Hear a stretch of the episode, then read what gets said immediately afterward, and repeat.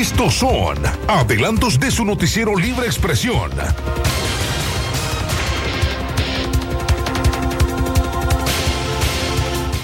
Hola, buenos días amigas y amigos que nos sintonizan esta hora de la mañana en Radio Darío. Les saluda Fernanda Vargas Pozo y este es un avance informativo de libre expresión. Las autoridades del Sistema Nacional para la Prevención, Mitigación y Atención de Desastres, SINAPRED, informaron el pasado miércoles por la noche en una conferencia de prensa que ETA, ya convertida en depresión tropical, salió del territorio nicaragüense y ahora se encuentra en Honduras.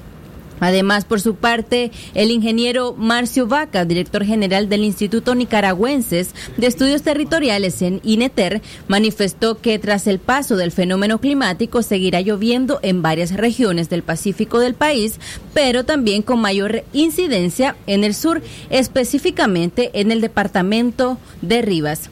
Y vienen otras informaciones, los estragos ocasionados por el huracán ETA en las comunidades municipales de la región autónoma del Caribe Norte, RAM, solo reflejan una vez más el abandono gubernamental en que viven sus pobladores. ETA con aún es noticia no solo por las fuertes lluvias que aún provocan inundaciones, desbordes de ríos y deslizamiento también de tierras. También, eh, por último, desde la noche del martes, las ráfagas de vientos en zonas costeras y nandeganas aumentaron considerablemente.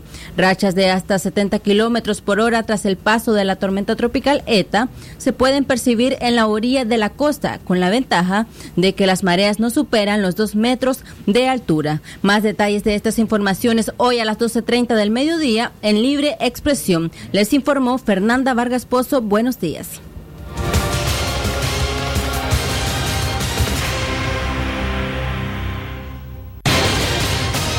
Estos son adelantos de su noticiero Libre Expresión.